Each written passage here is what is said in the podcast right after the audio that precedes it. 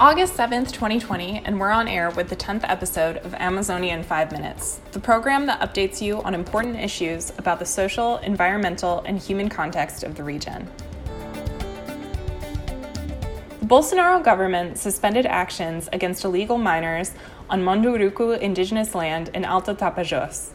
Announced yesterday, Thursday, through the Communication Department of the Ministry of Defense, the decision comes a day after Ricardo Salles, Minister of the Environment, met with prospectors in Jacareacanga, a municipality in western Pará, where the land is located.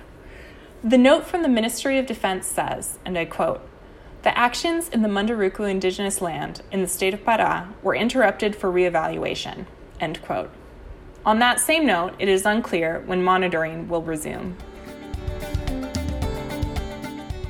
We dedicate this episode to Chief Aritana Yawalapiti from the Upper Xingu.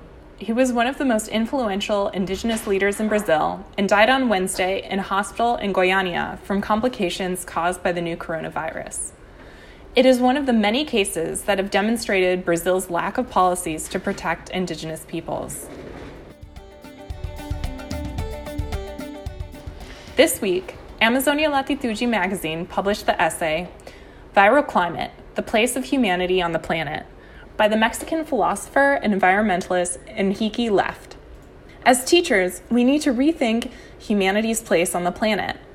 In this essay, he argues that the origin of the pandemic lies in the same irrationality that led us to environmental collapse.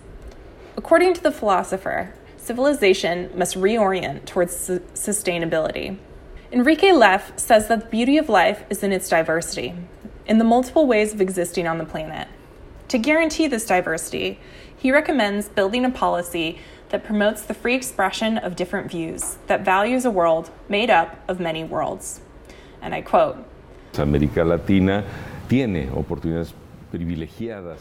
Latin America has exciting opportunities to think about another way of life, another way of production, another way of inhabiting the planet. They're in a unique position due to their ecosystems and cultural diversity. Because they have, for example, Amazonia, to produce from the very power of nature itself. And everything is improved with traditional knowledge and the capacity that these indigenous peoples have to continually reinvent themselves. Enrique Leff compares the COVID 19 pandemic and the environmental crisis with the following reflection. In the conflict between the preservation of life and the domination of capital, the market demands that nature is treated as an object, appropriating and exploiting it. And I quote Si no es el mercado el que está transformando. Market law is transforming the biodiversity of the Amazon into monoculture plantations that increase capital gain but reduce biodiversity. There are so many more possibilities. Creativity and working with nature create a better life. This is humanity's greatest wealth. End quote. The link to Enrique Leff's rehearsal is available in the episode description on this player. In other news, on Wednesday, the plenary session of the Federal Supreme Court unanimously supported a preliminary injunction granted in July by Minister Luis Roberto Barroso, which requires the federal government to increase several measures to confront the pandemic amongst indigenous peoples.